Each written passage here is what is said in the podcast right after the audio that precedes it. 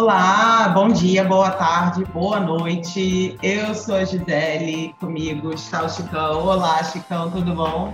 Olá, Gisele. Olá a todos que nos acompanham. Olá, gente. A gente está começando mais um episódio, primeiro episódio da nossa segunda temporada do Quase Lá.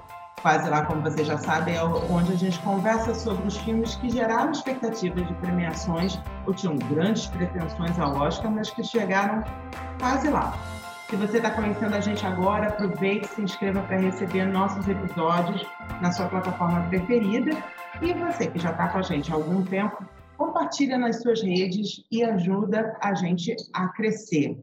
E aí, Chicão, o que, que você tem a me dizer neste primeiro episódio? Gisele, hoje a gente vai falar de um filme que é um queridinho, assim, que aparece em diversas listas. Estamos falando de Brilho Eterno de uma Mente Sem Lembranças, esse filme que surge da mente criativa do roteirista Charlie Kaufman e é conduzido pelo Michel Gondry. E tem no seu elenco principal Jim Carrey, Kate Winslet, Kirsten Dunst, Mark Ruffalo, Tom Wilkinson e Elijah Wood. Se você ainda não conhece o filme, ele parte do mote de você já teve vontade de apagar alguém da sua memória?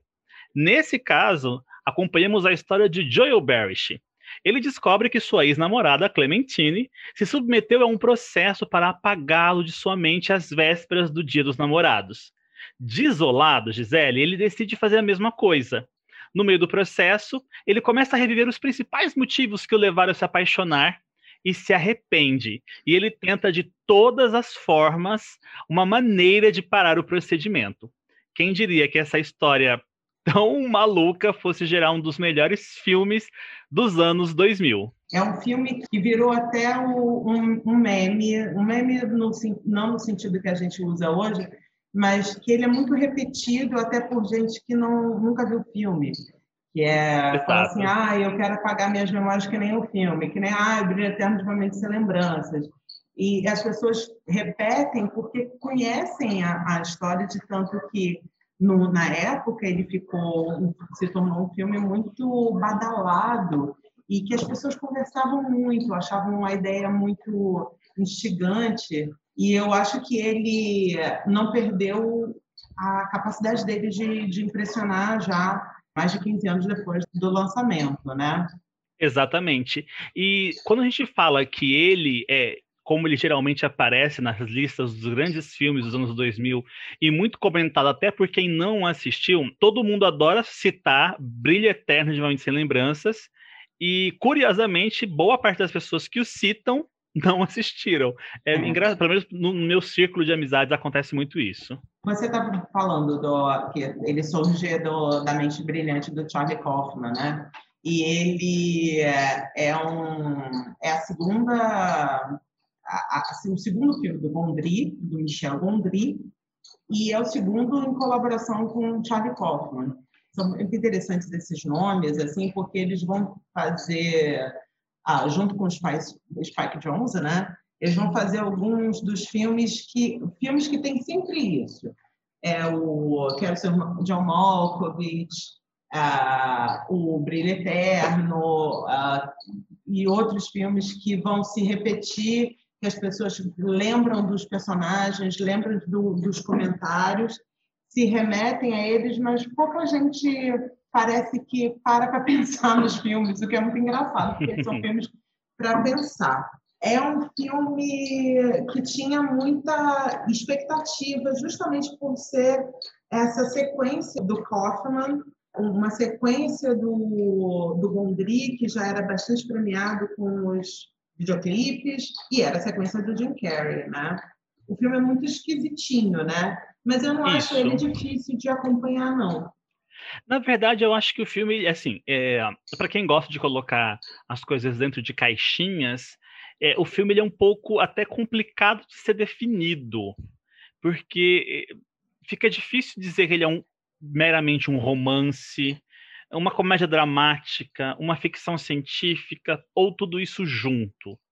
É, e aí, o que talvez o que causa um pouco de estranhamento para o público médio ao assisti-lo talvez seja na linha de montagem, quando o filme foi ser a edição do filme, ela é uma edição desconstruída.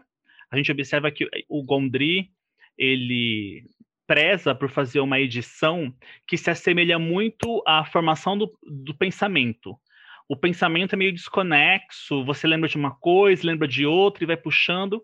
E a edição, tirando aquele início, né, são 20 minutos de linearidade, depois você perde isso e mergulha no pensamento mesmo, nas lembranças. Então, talvez isso, para o público que está acostumado com uma narrativa mais cronológica, isso talvez possa ser um empecilho logo de início. Mas eu acredito que esse empecilho é rapidamente superado, porque a maneira como as coisas vão se encaixando é, é muito orgânica até. É, porque é, é, na verdade, assim, até uma edição muito fluida.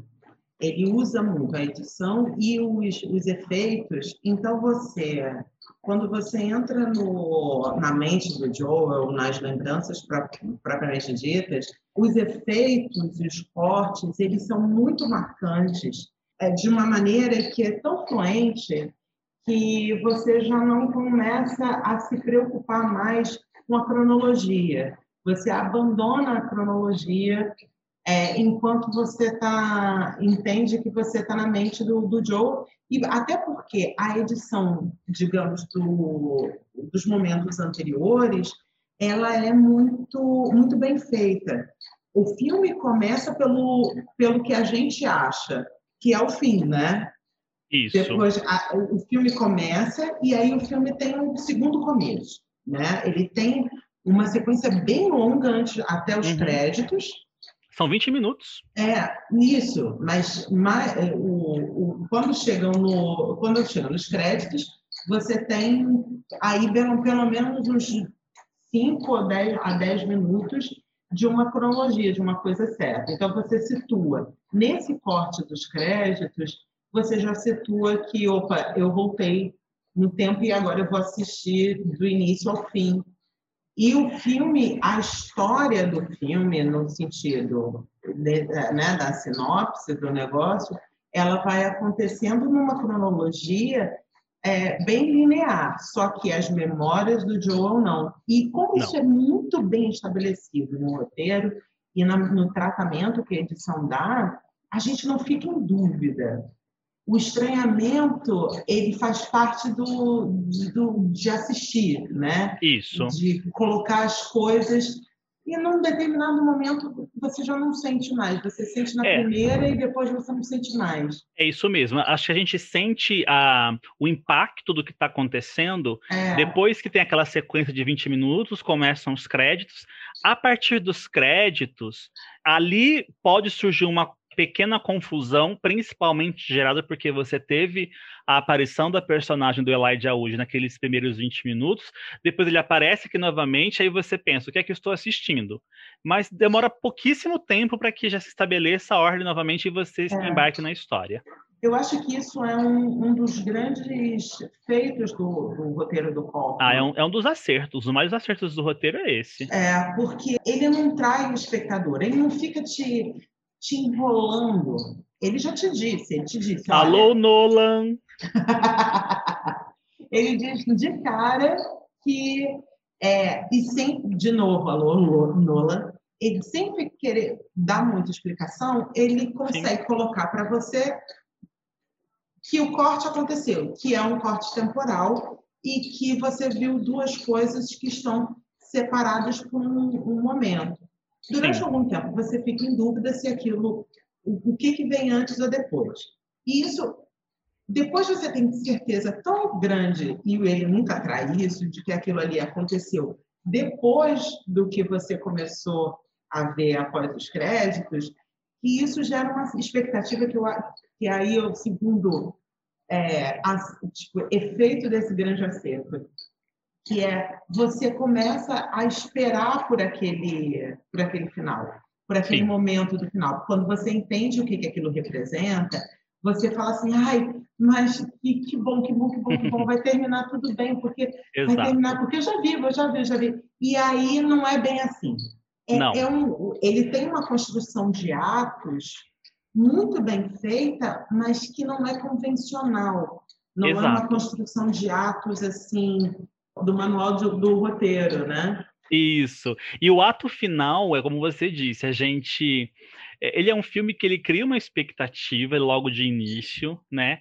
Você vê as coisas fluindo e aí você fica, ai que bom, vai terminar tudo bem. E aí o ato final, ele nos entrega a vida, né? É. Vida real mesmo. Ele nos é. mostra é. que a vida não é um, um, conto de fadas. Relacionamentos não são é, iguais a gente vê em livros de Meg Calvert.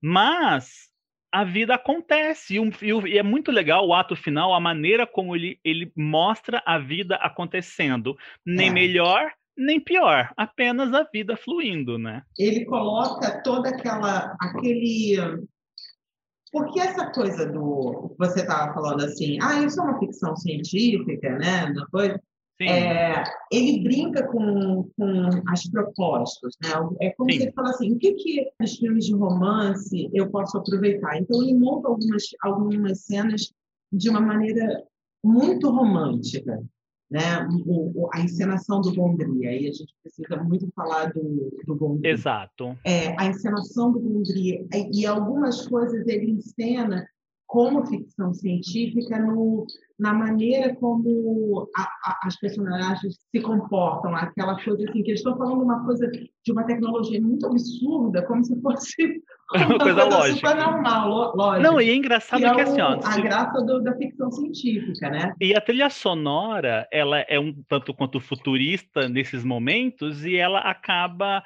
contribuindo ainda mais para o absurdo de tudo aquilo que está acontecendo. É dito de uma forma muito simples. E eu acho que ele faz, essa, esse esse é o meu ponto. Ele busca certos elementos do, dessa história de ficção científica, mas ele usa isso de uma maneira um pouco. É como se ele estivesse fazendo um mexido, sabe? Uhum. Ele desconstrói um pouco. Então, tem toda aquela coisa do capacete. Em pleno 2004, ele coloca computadores enormes, cheios de uhum. fios, cheios... a gente está falando de 2004. A internet estava funcionando super, você já tinha blogs, você não vê ninguém pegando um celular nesse filme. Exato. O filme ele ele brinca com estéticas e a estética do capacete, a maneira como o cérebro aparece e tudo mais, é como se ele, ele brincasse um pouco com uma ficção científica, não com a ficção científica daquele momento. Para mim é uma dessas coisas assim que o Gondry é muito muito esperto porque ele consegue colocar o elemento da nostalgia. Você está uhum. falando de um filme que se trata de memória, de como a gente se relaciona com memória, a questão da nostalgia era muito importante. Então, tudo no filme em vez de ficar falando assim, olha, sinta-se nostálgico porque você viu isso, sinta-se nostálgico porque eles fazem essa coisa, sabe? É, não, não tem isso, assim, a, a, mas a televisão do, do Joe é de cubo ainda, uhum. a, as roupas da, da Clementine, elas são um pouco modernas e antigas ao mesmo tempo. Ela adora coisas de brechó, o colar que ele planeja dar no Dia dos Namorados.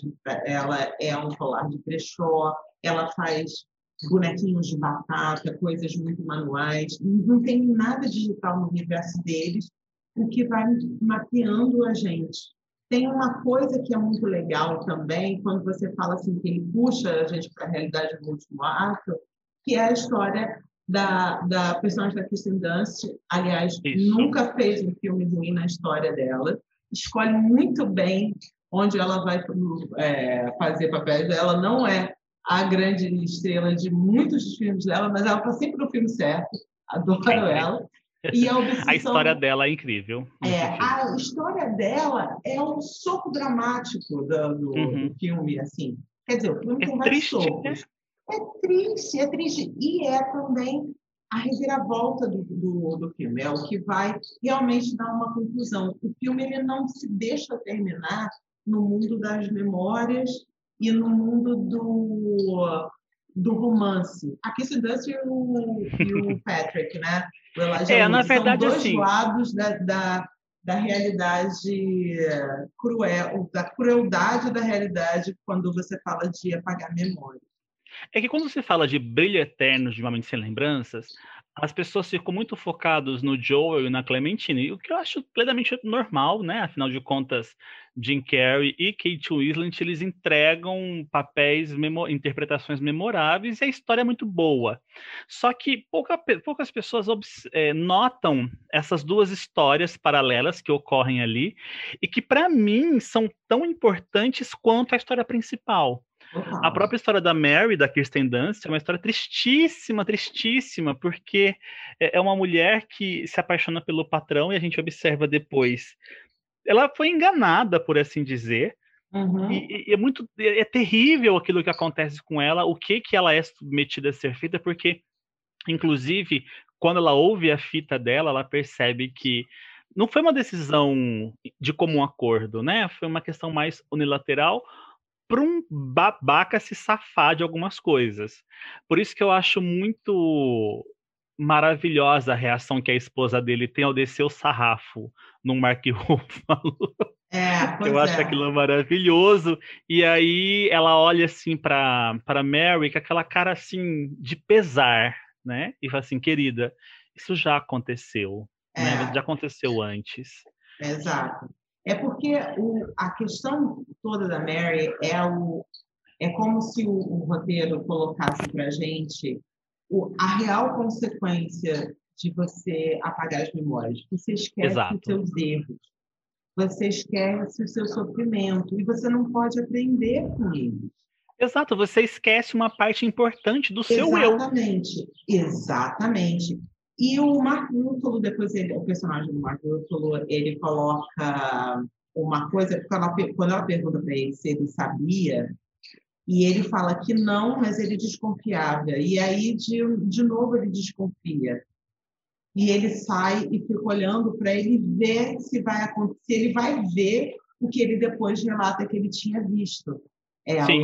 apaixonada pelo, pelo chefe deles. A pergunta que ela faz é muito legal que ela pergunta assim, como é que eu estava? Como é que eu parecia? Ele fala, ela, você parecia feliz, feliz em guardar um segredo, né? Uma coisa é. que só você sabe. E o, uhum. os seus sentimentos, a sua individualidade é uma coisa que só você sabe, só você sabe de dói, só, sabe, Exato. só você sabe por, por isso. O Patrick tem o outro lado, que ele é, e é obsessivo, pessoa... né? Solitária, pelo que a gente percebe, é. e, e desesperada e, e uma pessoa com acesso ao que você, ao segredo do outro. Exato. Capaz de manipular. Ele faz isso por um motivo, eu acho muito também, um outro acerto, e não colocar ele como um vilão. Um vilão, é. Um, um, cara que, que tem. Todos eles, todos eles têm problemas. Todos são todos problemáticos. Eles, todos eles estão com problemas de se, de se relacionar o Patrick rouba a calcinha das, das mulheres, né? Dá, dá Sabe o que, que ele me lembra? Aquele, bom, provavelmente deve conhecer, né? Aqueles caras é, que o cinema caracterizou tão bem como, como os virgão. É, Aqueles virgenzão, tá. né? É, que, é. que fica se obcecada por calcinhas e tudo mais. E ele me lembra muito uma personagem saída direto de picardias estudantis, vindo parar nessa, nessa loucura. Só que agora ele é um cara que tem acesso a memórias dos outros. Como ele tem acesso a todas as informações sobre o relacionamento do Joel e da Clementine, ele começa a se valer de tudo o que o Joel fez para a Clementine se apaixonar por ele e tenta fazer a mesma coisa. E note o desconforto dela quando o Patrick a chama de tangerina. É, ela fica desconfortável com as coisas. É, porque, na verdade, ele está fazendo cócegas numa coisa que talvez esteja lá, entendeu? Porque a gente não sabe, né? O, o personagem, o, o, médico, Tom Wilkinson, ele explica, tecnicamente é um dano cerebral. Então, ela sofreu um dano cerebral e aí o que o Patrick faz é ficar manipulando esse cérebro novamente, em cima de um cérebro que acabou de tomar uma porrada cerebral. Mas eu tenho uma coisa que eu acho muito interessante sobre eh, a, a, questão do Patrick é quando ele fala, e a gente tem acesso a isso porque a gente vê a sessão do Joel, é que ele fala que ele se apaixonou por ela quando eles fizeram a sessão, quando eles Sim. fazem esse processo. Então, aquele processo é um processo muito íntimo. É um processo em que você entra e fica uma noite toda e você escuta todas as memórias daquela pessoa. De uma certa forma, o que o Patrick se apaixona, ele não se apaixona necessariamente pela Clementine, pela Clementine mas não. pelo romance deles. É. Entendeu? De uma certa forma, ele se identifica com o tipo de, o, o tipo de relacionamento que eles tiveram. E ele fala assim, bom, eu posso ser esse cara, entendeu? Que ela amou tanto. Porque isso a gente, a, a, a gente não sabe, mas a gente intui até pelo próprio processo que a gente acompanha com o Joel, que na verdade não é porque o Joel é era um crápula e estava fazendo ela sofrer, mas porque ela amava muito e amar tem um outro lado do, do sofrimento. Então o Patrick se apaixona por esse amor intenso que eles têm. Ele fala assim, quero isso para mim e que é um outro lado do, da inabilidade, né? Porque eles colocam aí das, a, a, essas questões das inabilidades que a gente tem de se relacionar com o outro e se relacionar com o outro a partir das memórias que a gente tem. E o, o, a, a, maneira como deixa muito claro como o Patrick tem dificuldade de relacionar-se é como ele se relaciona com a própria Mary. Porque. Que a Mary é, odeia ele. Odeia ele. ele é um cara que, apesar de ter sido bem canalha, né? Porque ele se vale de um momento de fragilidade da Clementine para se aproximar dela, ele não é uma pessoa bacana, por assim dizer. É. Só que o, o roteiro, ele, ele deixa pontual. Olha, ele fez isso aqui, ó. Né? Isso aqui. É. E aí, muito mais como uma tentativa de mostrar a inabilidade dele de relacionar-se com as pessoas do que como deixá-lo como vilão. É, o filme, se o filme tem um vilão, o vilão é o, é o médico, então é o Howard. E não é por, pelo que ele faz, pela tecnologia que ele, não, mas porque a gente descobre que ele usou essa tecnologia dele para se livrar da coisa mais canalha que tem, que é o canalha que é o, o adultério, né? Exato. E uh, ele foi canalha com a mulher, foi canalha com a amante. Mas talvez, quando você fala assim, ah, que não foi tão de comum acordo, eu acho que não, não toca nem nisso, entendeu? Mas eu acho que foi de comum acordo no sentido do, de como a Mary idealizava o, Howard. Isso. Como ela idealizava o Howard. Como ela idealizava o Howard, ela se submete à invenção do Howard para estar perto dele. E como ele também está envolvido com ela, ele faz, tem um momento Victor Frankenstein de usar isso em proveito próprio, né? De tentar se manter a Mary pelo lado dela é, são poucos personagens e a gente vai continuar. Pouquíssimos, né? É. E você tem lá o Mark Ruffalo, que é esse cara que sabe que a namorada dele não gosta dele. Sabe. Sabe. A coisa que ele vai para a van, eu vou pegar um ar, e ele vai para deixar os dois sozinhos. Uhum é uma coisa humana para cacete, entendeu? Sim. Aliás, um dos filmes que fez o, o a, as mulheres índias, quer dizer, as mulheres só não, né? Mas é, o, porque ele fica dançando de cueca é uma graça. Ah, aquela, ele, não, é e, tem, e, a gente tem uma. E, e, tem um nude no filme, o nude é dele, né? É, pois é, pois é. Ele era. Ele faz, como estava aparecendo esses papéis assim secundários na época. Ele, ele pegava. A personagem do Mark Ruffalo me lembra uma frase que eu escutei uma vez que dizia assim: olha, um beijo é melhor que um tapa, mas um tapa é melhor que nada. E a maneira como ele se comporta com a Mary, porque ele está junto com aquela mulher que ele sabe que ele não é o grande amor da vida dela, que ela é ela foi apaixonada, é inconscientemente vai tornar-se apaixonada por outra pessoa, mas mesmo assim ele continua porque é melhor estar ali do que estar sozinho.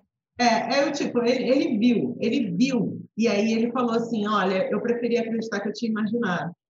Sim. E aí depois nada aconteceu, né? É nada que ele tinha visto se confirmou né, aos olhos dele, né? E aí ele segue. Então, toda essa história da clínica, digamos assim, né, do, do, do núcleo da clínica, é, ela meio que puxa as nossas reflexões sobre aquela odisseia que o Joe está tendo na mente dele, né? Ela faz as perguntas mais duras em relação ao que a gente está vendo. O que a gente vê é simplesmente, como você bem descreveu na, na sinopse, uma pessoa apaixonada querendo manter, percebendo que parte do amor dela é pelo, pelas memórias construídas, né? E não quer deixar isso. Mas... É, e na verdade, quando você conhece alguém, né, você começa um processo de intimidade e aí as memórias elas são construídas conjuntamente. O que era individual passa a ser compartilhado. E aí quando você desiste disso, é, você na verdade está renegando tudo aquilo que te transformou no seu estágio atual da vida. E aí gera, tem um pouco de infantilidade aí por parte da Clementine. Ela age no, no impulso e você tem um pouco também da mágoa. Porque o Joel fica magoado. E diz, bom, tô magoado, vou também fazer a mesma coisa. É, então, os dois estão sofrendo. Exato. Os dois estão sofrendo porque o, o relacionamento chegou no impasse. Exato. E aí não teve diálogo, né? É. Porque é muito interessante quando você começa a observar os estágios finais do relacionamento dos dois, antes de partir para as agressões verbais, porque eles, eles se agridem, na verdade, eu acho que mais o, o Joel a agride verbalmente com umas palavras muito pesadas de serem ditas para alguém. Mas uh, um pouco antes de chegar nas agressões verbais, enquanto ele fala algumas coisas que não deveria ter dito, a gente tem a cena do restaurante.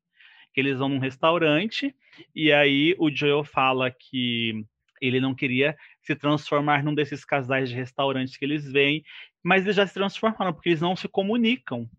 E aí, diante desse impasse da comunicabilidade entre os dois, como não há diálogo, a Clementine acaba tomando uma atitude drástica e o Joel vai pelo mesmo caminho.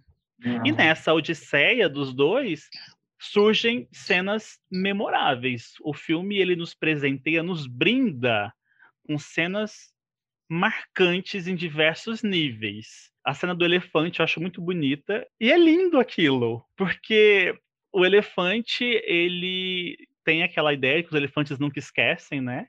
São uhum. considerados símbolos da memória. E aí ele aparece num filme justamente sobre uh, o apagamento da memória. Eu acho isso lindo. A trilha naquele momento é maravilhosa. As cenas do lago eu acho fantástica e tem uma cena que para mim é a maior declaração de amor de todos os tempos que eu já vi no cinema, assim, que é quando eles estão apagando e aí o Joel fala assim: ah, "Não, pelo amor de Deus, me deixa ficar só com essa memória, pelo menos essa" é muito lindo. É, é, é... Ontem a gente estava assistindo e você falou assim que isso sim é um filme de chorar, né? Ah, me explica por que, que eu falei isso. Isso que é um filme de chorar. Isso eu vou explicar, queridos ouvintes. Eu preciso explicar, porque eu sou uma pessoa muito firme com filmes. Dificilmente eu choro. Mentira, gente, eu choro por qualquer coisa. Eu choro até com um ursinho correndo atrás de flocos de neve. Eu choro. E aí, sempre que eu vejo algum filme, assim, diz ele chorei horrores, né? É. Aí ontem ela disse: esse sim é um filme de chorar. É, pois é. Eu acho, eu acho que ele tem cenas assim, cada cena é um, um cenário engraçado. Ontem eu estava reparando isso. Eu sempre me emociono mais nas cenas que não são na, nesse fluxo na Odisseia do João. Eu sempre emociono mais quando ele entra no, nas cenas que não são dele, que são de, de criança.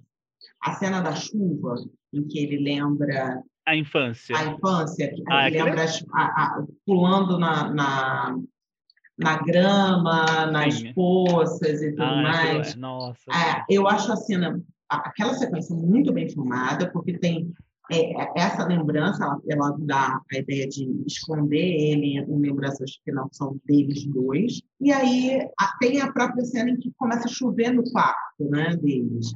E, e, o Jim Carrey vai, vai debaixo da, da mesa, fica pegando a chuva, e aí corta para a memória da criança, dele, criança pegando a chuva. Eu acho aquilo ali, para mim, aquilo ali é o que me pega. E é aquela coisa do, de a utilidade de ter um cara como o Gondry, que estava trabalhando numa época em que videoclipe era o lugar da experimentação, né? A gente está falando uhum. de uma época do auge da MTV. O Gondry, ele é diretor dos clipes mais memoráveis da Bjork, da Punk, Ele vem de coisas muito inteligentes. Tá? Uhum. Tinha feito a natureza humana, que já era bastante bizarro, e ali ele consegue fazer poesia. Poesia. Sim. Ali, assim, tipo, ok, Charlie Kaufman, dá licença, mas agora o seu, o seu roteiro, ele saiu do inteligente para o poético, é um, um, é. nível, sabe?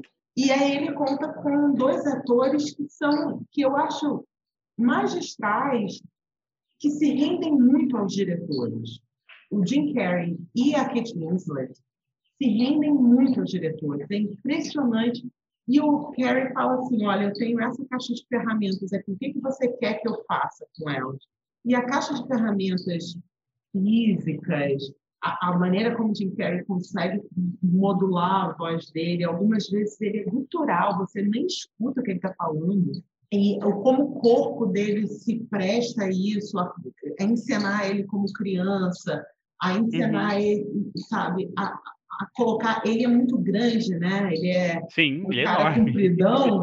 Então, é muito legal como ele, ele usa muito isso, porque ele não der de palavras, mas ele está sempre abraçando e, meio enlaçando a Kate Winslet o tempo todo. Aquilo tudo vai criando umas imagens assim que são muito coisas.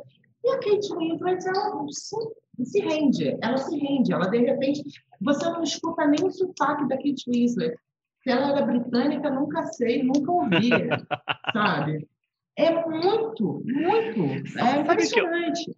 Assim, algumas, já que você entrou nessa seara aí, é, eu acho interessante que muitas pessoas elas é, louvam o texto do Kaufman. Aliás, quando você fala de brilho eterno, as pessoas só lembram de Kaufman. Elas esquecem de quase todo mundo que está ali, né? Mas quando você tem o trabalho do Gondry, as soluções inteligentes, porque assim, essas imagens que a gente está falando, ó, essas imagens são imagens marcantes. Isso, essas, o poder dessas imagens é como você está colocando. É do Gondry.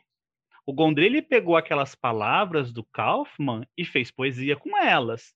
Então, é, é impressionante tudo aquilo. E aí você vê também essa questão do poder da direção do Gondry, que quando você pega o Jim Carrey, o Jim Carrey é conhecido nas suas interpretações pelos seus trejeitos, ele faz muitos trejeitos que são uhum. bem peculiares do, do Jim Carrey.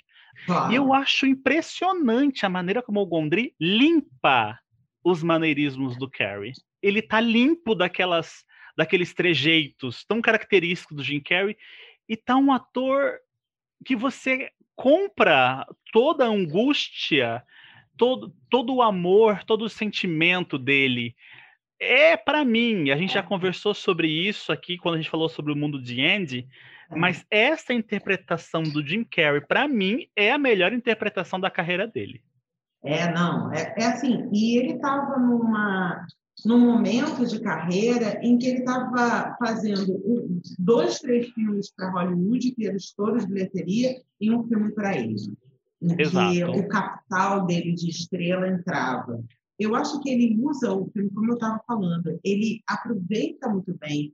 E o Jim Carrey é um cara que ele se entrega muito aos diretores. Todas as vezes que ele que ele teve a oportunidade de trabalhar com grandes diretores, ele falou assim: tá bom, joga para mim alguma coisa, entendeu? Me, me dirige é, algumas vezes de uma maneira mais, mais problemática, outras vezes nem tanto, mas eu acho que ele, ele deu alguns dos melhores filmes para pelo menos três diretores, né? Sim. Eu acho muito interessante. Mas eu é concordo é com você totalmente, que ele limpa, porque uma das ferramentas que ninguém estava usando era a angústia do Jim Carrey. O Jim Carrey é um cara angustiado que agora anos depois a gente sabe muito bem porque ele começou uhum. a falar sobre isso, mas é um cara que estava o tempo todo lidando com depressão, com angústia, Exato. com um monte de coisa, com uma história, ele tem uma história de vida super triste. O Gondry tira isso e põe sem fazer com que o Jim Carrey deixe de ser Jim Carrey, entendeu? Aproveitando muito bem, porque ele quer. Você não precisa se destruir, ficar destruído. Uhum. Você chora porque você tem uma catarse. Não porque o filme está te manipulando. Eu acho que o filme jamais manipula isso. Não, não é. Não e é. eu acho que ele tem, no elenco, nesses protagonistas assim um, uma chave para isso, porque são são atores que, que não que não manipulam isso, que se entregam, mas que, que eles ficam ali no limite, entendeu? Eles, eles conseguem colocar muita verdade numa história muito absurda. É isso que sempre, você não duvida o tempo todo, nenhum momento que isso está acontecendo. Sabe? E não é triste você saber que, por exemplo, é, essa genialidade do Gondry foram solenemente ignoradas quando a gente parte para as premiações de Brilho Eterno. Porque assim, ó, o filme ele chega na temporada de 2005, né? É um filme de 2004, é premiado em 2005. Badalado, né? Por esse, e, e todo mundo estava naquele boca a boca. E o filme ele só consegue duas indicações uma indicação merecidíssima para Kate Winslet. Você já falou tudo, né? É, é ela se perde no papel. É, eu, eu, eu, adoro, assim, ela em momentos muito. Porque é uma Kate Winslet diferente daquilo que a gente está acostumado de ver. Eu adoro ela ali nas cenas do trem, que eu acho muito incríveis. Eu adoro o desconforto dela com o Patrick, principalmente nas cenas em que eles estão nas partes finais ali. E é tudo tão real e a cena em que ela tá ali, os dois dentro da casa, a casa desmoronando ali, enfim, mereceu sem dúvida a indicação, né?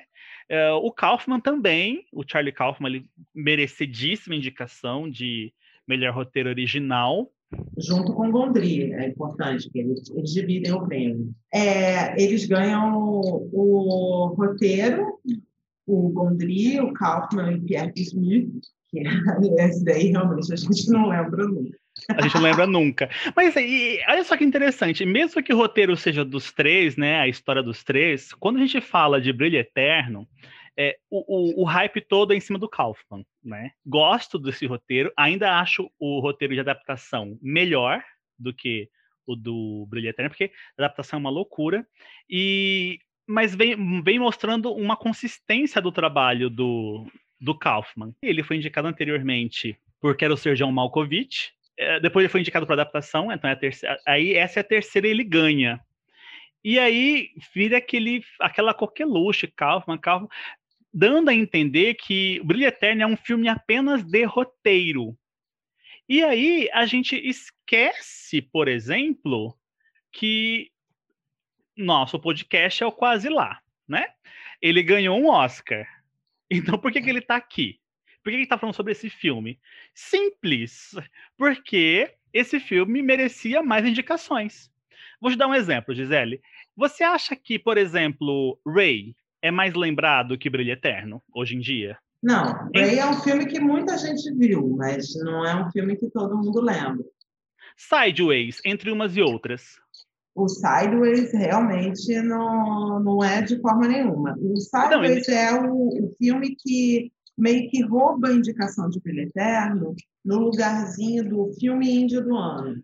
Né? Então, mas eu, eu, eu não me lembro, assim, eu, a minha lembrança na época de Sideways também não era muito, não era tão grandiosa assim quanto de Brilho Eterno. E aí o Sideways ele acaba abocanhando o lugar de Brilho Eterno, né, aqui, na posição I. Mas não é um filme memorável. Eu não sei se você gosta, mas eu eu, eu, acho... eu, gostei quando eu assisti. Hoje eu não eu gostaria. Gostei, acho é, que eu não gosto mais. Eu gostei quando eu, eu assisti, mas eu não preciso. Eu acho que é, o legal do, do, do Sideways, assim, era. Ele era um, um filme muito divertido. Sim. E ele foi lançado num momento melhor do que o Brilho Eterno. Mas ah, com certeza com certeza ele, é, ele não é um filme tão relevante. Isso. Bom ele é. Não, sabe? bom é sim. É, assim, é um bom filme e merecia estar no Oscar, sim. Eu acho que é um exagero, Ray, entendeu? Eu acho sim, um sim. Em Busca da Terra do Nunca, eu pois é. mais exagero ainda, porque Ray eu ainda entendo porque é um, um filme que faz muito sucesso né? Não, aqui, ó, o Menina de Ouro eu entendo, né? Menina de Ouro até compreendo. É, Ray eu compreendo. O Aviador eu compreendo. Tá, Sideways até vá lá, tá? Eu vou dar esse crédito para você, que você gosta do Alexander Fine e tudo mais. Agora, Em Busca da Terra do Nunca, Gisele. Não, o que, que esse filme está fazendo aqui entre os cinco melhores? Não, Bom, a gente já sabe o que está fazendo, né? É, eu, assim, sempre tem que ter o drama britânico, histórico, sei lá, sabe? Eu não sei. Mas se você quisesse um drama histórico britânico, colocasse aqui o Segredo de Vera, de Vera Drake, já que você colocou o Mike Lee ali de direção, é, botasse o filme também, mas né? É o Mike Lee, né? É um, é um não é muito feliz, social, né? Social, um filme social. Sabe? Agora, Beleza. Sim, agora o Oscar quer um monte de discussão social lá no. no... Mas na época não queria na muito. Na época né? não queria, não. E Beleza. ele queria o, o dramalhão. Agora, era absolutamente justificável e havia muita expectativa por mais coisa, porque o Kaufman vinha dessa sequência, como você falou, ele estava com o nome dele carregando muita coisa. Era uma sequência do Jim Carrey, de, após boas atuações, e era uma sequência e era o filme do Gondry. O Gondry não era um desconhecido, era o segundo filme dele, mas ele não era um desconhecido do, mas do, do nome do, das, das produções, entendeu? Muito indignado também, porque o Gondry também não recebe indicação aqui. Exatamente, isso eu fico muito surpresa. E aí, você pega o Oscar daquele ano, você tem o senhor Clint Eastwood, né, que acabou levando por Menina de Ouro. Tá, e para mim, para mim, o peixe fora d'água aqui é o Taylor Hackford talvez você discorde de mim, eu acho que talvez o, o Gondry se encaixava aqui, mas talvez entra nisso que você falou do mesmo do filme. Já indicamos um diretor indie, não vamos indicar outro. Uhum, isso.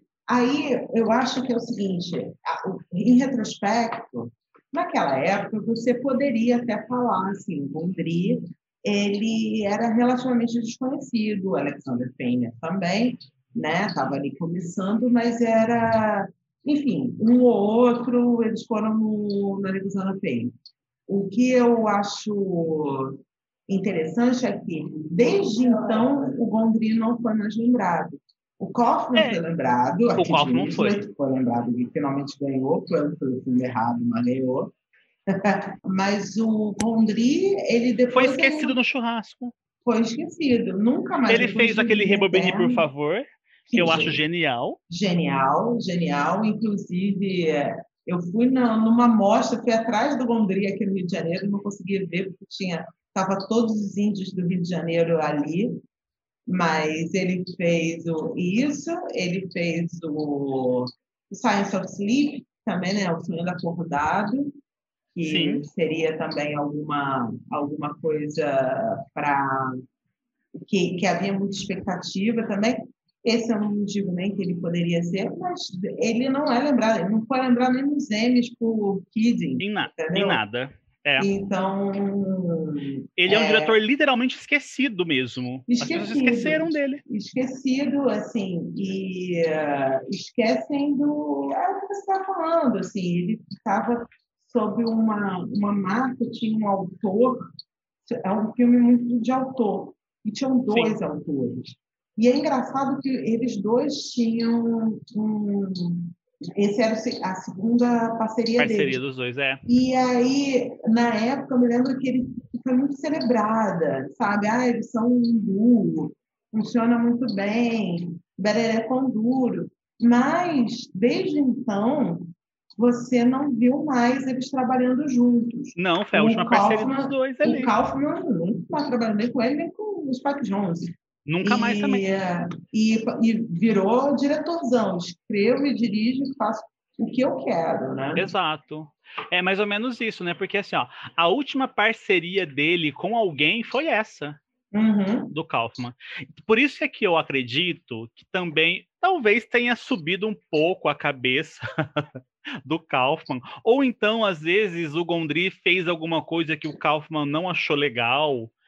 Porque assim, eu sei que ele teve muito problema com Confissões de uma Mente Perigosa com o George Clooney. Ele quase brigou com o Clooney, porque, segundo ele, o Clooney mexeu muito no roteiro. Uhum. Né? E eu percebo que o Kaufman é aquele tipo de, de roteirista que ele já escreve dirigindo, né? Uhum. Então, a, as marcações dele não podem ser alteradas. Tanto que a partir de Brilho Eterno, ele fez três filmes, né? Que foi o Cinedoc Nova York, o Anomalisa e o Estou Pensando em Terminar com Tudo, em que ele, ele escreve e ele dirige. Uhum, é. Tem uma, uma matéria da época, né, de 2004, que é, são os dois, né, uma entrevista, em que uh, o entrevistador ele pergunta para o Kaufman se ele, como é que ele lida com a, a coisa, se ele deixava de participar uma vez que ele entregava o roteiro. Ele fala, para mim isso não é possível.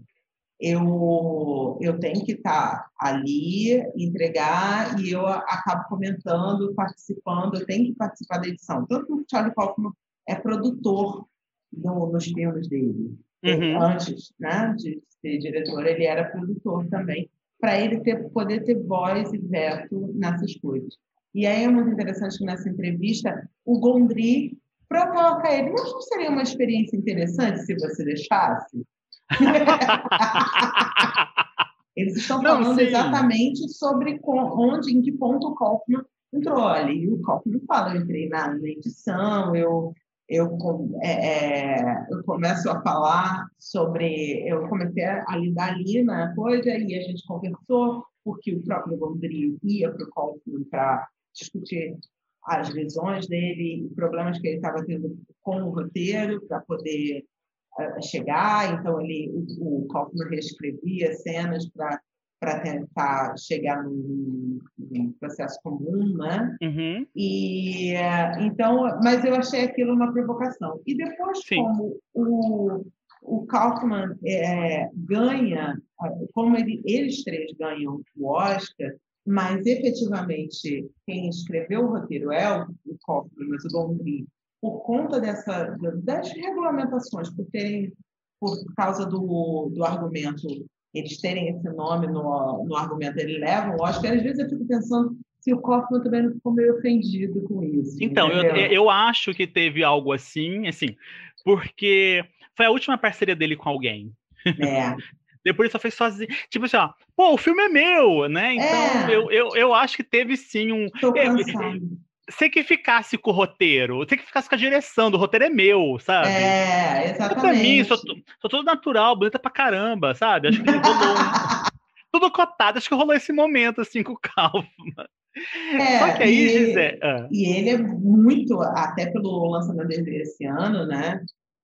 acho que o pessoal ia acabar com tudo, você vê que ele não faz concessões, né? Ele é um não. cara muito difícil de fazer concessões. Então você imagina que tenha sido alguma coisa, se não foi uma briga, mas foi uma reflexão, ele chegou nesse, nessa conclusão. Eu Exato. faço tudo agora e você sai daqui. E é. entrando, nesse, entrando também em outras categorias que merecia, nós falamos do Jim Carrey como ator.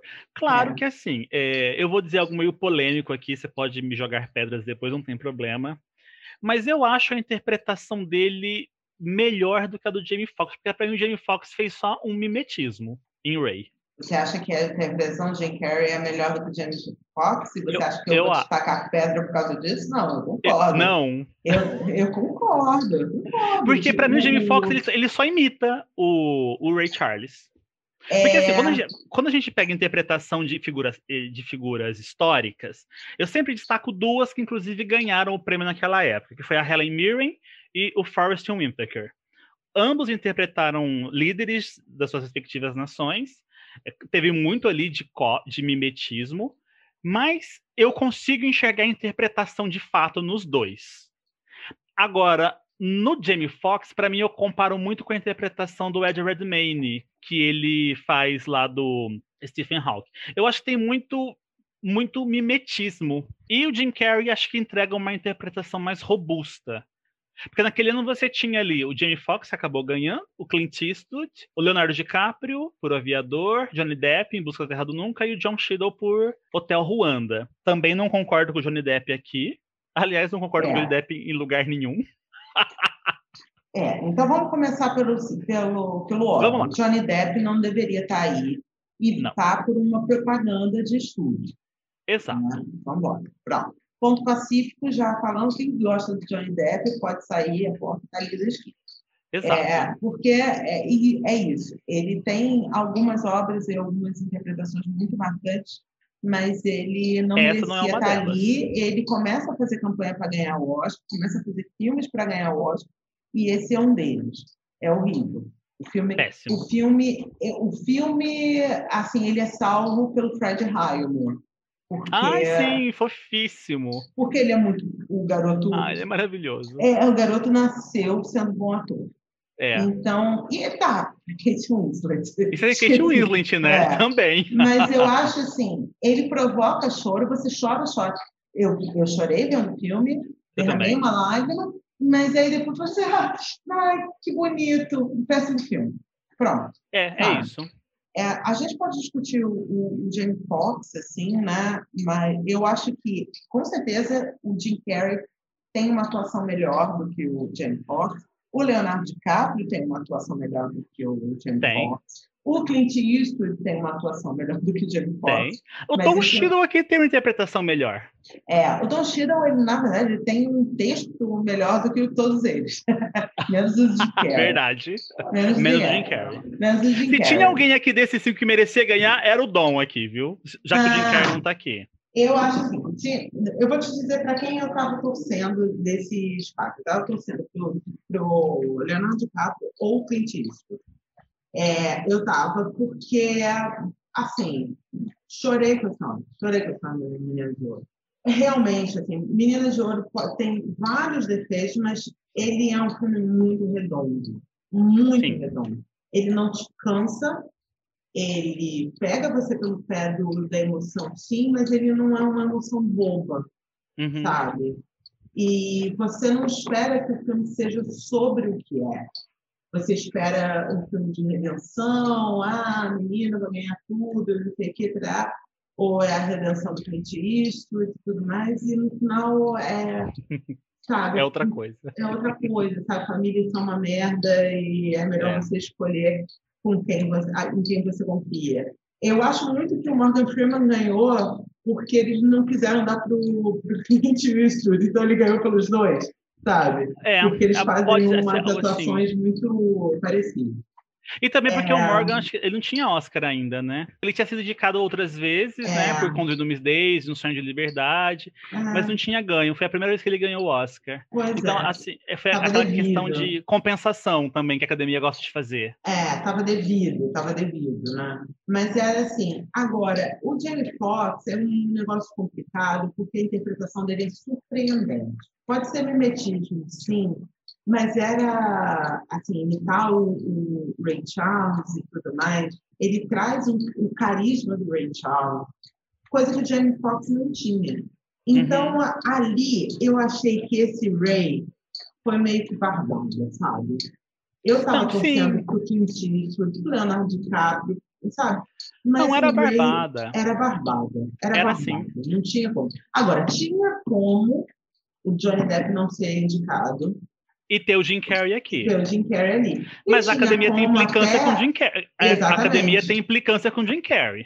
Mas o, o principal dessa época, desse, se você vai olhar na sequência das premiações, o Kaufman e a Kate Winslet são indicados em, em tudo que eles podem ser indicados. O Gondry e o Jim Carrey não são lembrados.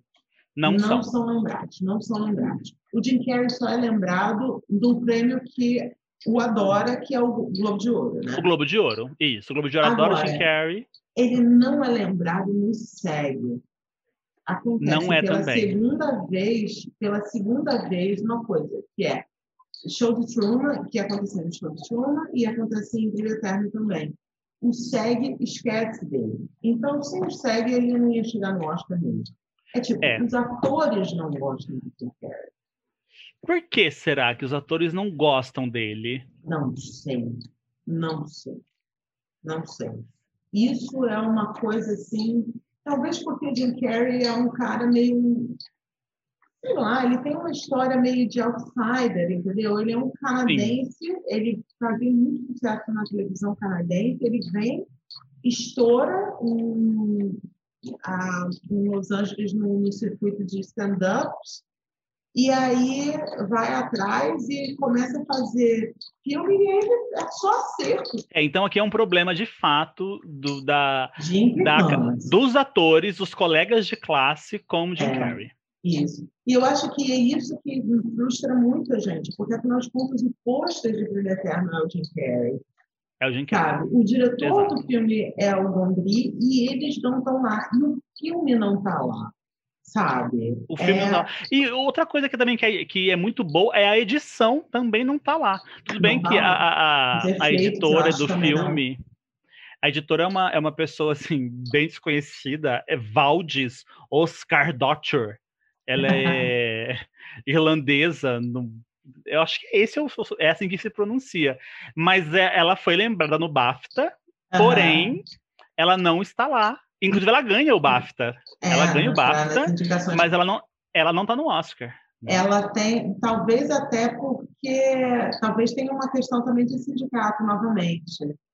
É, é bizarro essas coisas, né, Gisele? Assim, é, e você... Político, é um prêmio político. É, pois é. E assim, você ter a premiação dos sindicatos para esses prêmios técnicos é uma coisa muito, muito importante, Sim. né? Então, aí você fica sem. Uma curiosidade é que a edição, quem, quem levou foi a edição de Avi O Aviador. De O Aviador também é aquela editora maravilhosa. A Thelma, né? É, pois é, é difícil, né, gente? É, é difícil competir, né, Gisele? É difícil. E assim, ela sempre tem muito trabalho. Ela é basicamente a voz do, do. Ela é a, a, é tipo o grilo falante do Martin Scorsese, né? Exato, exatamente. Ela mas assim, é, a gente está aqui criticando a academia, a gente critica ainda aqui para isso, mas quando a academia premia o roteiro, aliás, esse, esse ano foi interessante porque ela premiou os dois indies. O uhum. Brilho Eterno ganhou o roteiro original, o Sideways ganhou o roteiro adaptado. Né? Então, o roteiro era a categoria para os filmes indies. Aí entra muito a marca do Kaufman. O Kaufman tinha tomado de assalto a Hollywood. Era uma coisa interessante. Engraçado, o roteiro sempre vai para as coisas mais autorais aí tinha tido uma virada, sabe? Uma virada de Hollywood, porque estava sendo tomada por, por diretores que tinham vindo da publicidade, dos videoclipes, como Gondry, o Spike Jones, David Fincher, e tinham o Anthony Fuqua, que eram, eram diretores vindo daí. Ah, e também para diretores mais autorais, que eram fora do eixo, tipo Wes Anderson, que ele veio do Texas, né? Produziu lá uhum. no Texas. Eu acho que isso era, foi um pouco consequência dessa. Não é que a academia estava aberta, mas que essas pessoas tinham entrado, entendeu? Meteram o pé, assim, ó, vamos entrar aqui agora. Pularam o muro e já estavam lidando com os estúdios. O fato do Kaufman ser o produtor dos filmes dele já dizia muito que o, esses tipos de autores estavam melhor equipados para não serem engolidos pela, pela máquina hollywoodiana. Então, isso rendia frutos, né? Começa a render frutos em termos de premiação.